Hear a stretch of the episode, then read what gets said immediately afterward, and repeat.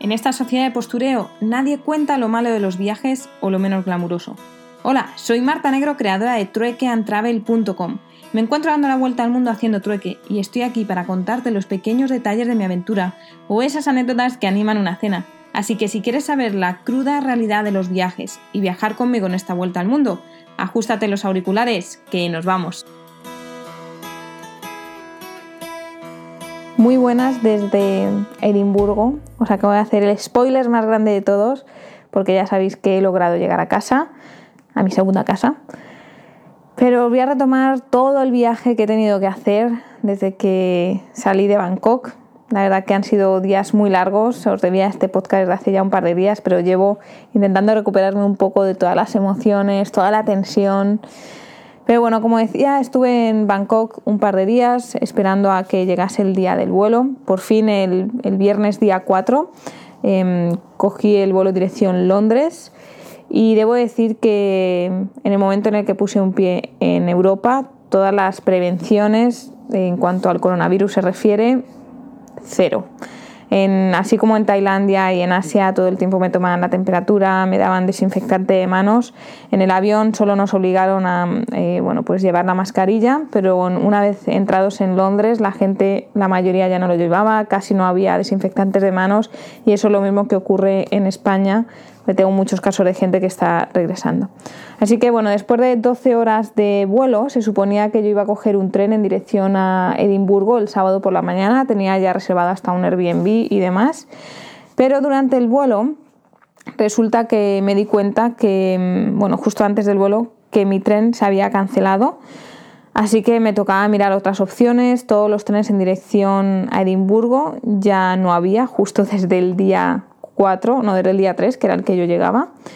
Em, así que mi opción pues era algún autobús o bueno, estuve investigando y dio la casualidad de que estaba sentada en el avión al lado de una pareja escocesa y ellos me dijeron que tenían un autobús a Glasgow con una empresa que se llama Megabus. Y yo le dije, bueno, pues yo creo que Megabus ya no tampoco opera, tampoco va hacia Escocia. Digo, pero a lo mejor lo he entendido bien, lo he entendido mal porque no soy nativa de inglés, pero meteros en la página y lo miráis. Y efectivamente lo miramos y Megabus tampoco había. Así que por suerte con ellos em, me dijeron que había otra opción de otro autobús que salía desde el aeropuerto en dirección a Glasgow. Y dije, bueno, pues yo creo que va a ser la mejor opción. Así que con el poquito wifi que me quedaba en el avión, que tenía un voucher gratuito, le envié un mensaje a mi amiga Isa con el link. Le dije, por favor, si hay algún autobús que vaya esta noche a Edimburgo o a Glasgow, cógemelo, que, que si no me voy a quedar sin ello voy a tener que pasar otra vez la noche en Londres e intentar conseguir luego un tren a alguna parte. Así que efectivamente cuando aterricé pude ver que mi amiga me había comprado el, el autobús, así que tres horas o cuatro horas después de que aterrizase el, avión, me dejaron pasar en inmigración, me preguntaron que, bueno, que española y que, como que qué hacía aquí o algo. Y nada, les dije que yo vivía en Escocia y que estaba intentando regresar a casa y me dijeron, ah, vale, en el norte, en el norte, pues nada, buen viaje. Y me dejaron pasar sin ningún problema. Y después de esperar esas cuatro horas, pues me esperaban nueve horas de autobús. Así que imaginaros el cansancio, el dolor de espalda, eh, también la sensación de, he llegado, bueno, he cruzado, me han dejado pasar, he conseguido un transporte para llegar a Edimburgo y a las ocho y media de la mañana del sábado estaba ya en Edimburgo. Cuando bajé estaba casi vacío, no había ningún coche, muy poca gente andando por la calle.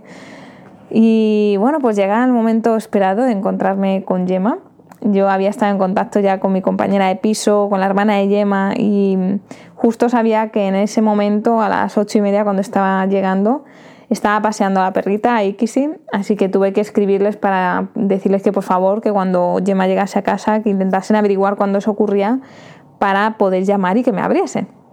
Así que bueno, llegué a la casa, llamé al telefonillo de, otras, de otros pisos, me abrieron Dejé todas las mochilas en la parte de abajo y eso sí, me puse a grabar con el móvil para ver su reacción porque todo el mundo me lo había pedido que por favor lo hiciese. Llamé a la puerta y nada, abrió y se quedó con la boca abierta. Tengo el vídeo, el cual os lo voy a enviar para que lo veáis. Y muy contentas. Eh, Ikisi también se puso como loca. Y la verdad que tuve la sensación como que si no me hubiese marchado nunca em, no sé, una sensación así de, bueno, que todo sigue igual, sé que es algo que ocurre cuando uno regresa de, de un viaje largo, que la persona que cambia más es la que se va y el resto sigue igual o no cambia al mismo ritmo, ¿no?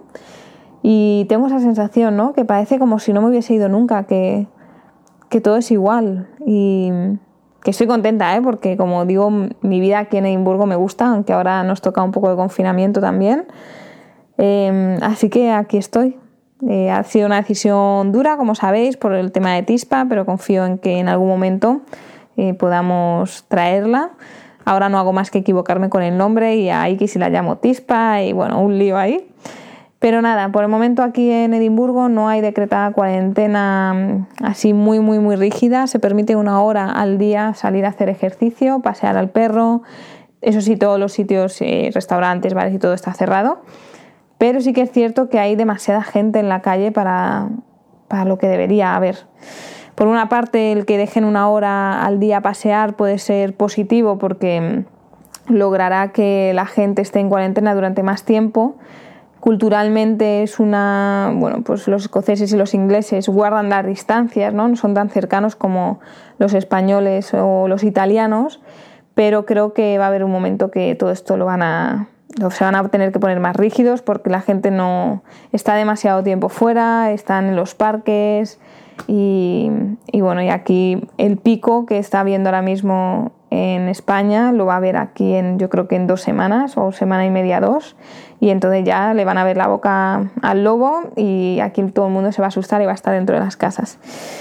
Así que nada, eso os cuento. Em, ahora no estoy viajando, así que probablemente pare de hacer los podcasts, aunque sí que es cierto que voy a hacer uno último, haciendo un balance de, de mi, bueno, realmente dos. Uno haciendo mi balance de toda mi estancia en Tailandia. Me gusta, ya sabéis, cuando dejo un país, em, pues sí, ver qué he aprendido y el balance de todo, además de que tengo guardado un podcast especial para enviaros. Así que quizá queden un par más de podcasts y luego pensaré si continúo con ello o me enfoco en hacer otras cosas, así que ya os, os iré avisando. Por el momento yo os dejo porque estoy muy cansada, hace muchísimo frío aquí en Edimburgo, no me acordaba yo del frío que hacía y pasar de esa temperatura de no sé cuántos grados estaba en Tailandia, quizá 30, 35, a esta temperatura ahora, eh, me está costando. Yo creo que mi cuerpo está trabajando más para, mm, para entrar en calor y, estoy muy cansada. Así que nada más, de todas formas, acordaros www.truequeantravel.com barra podcast y hablamos pronto, ¿vale? Chao, chao.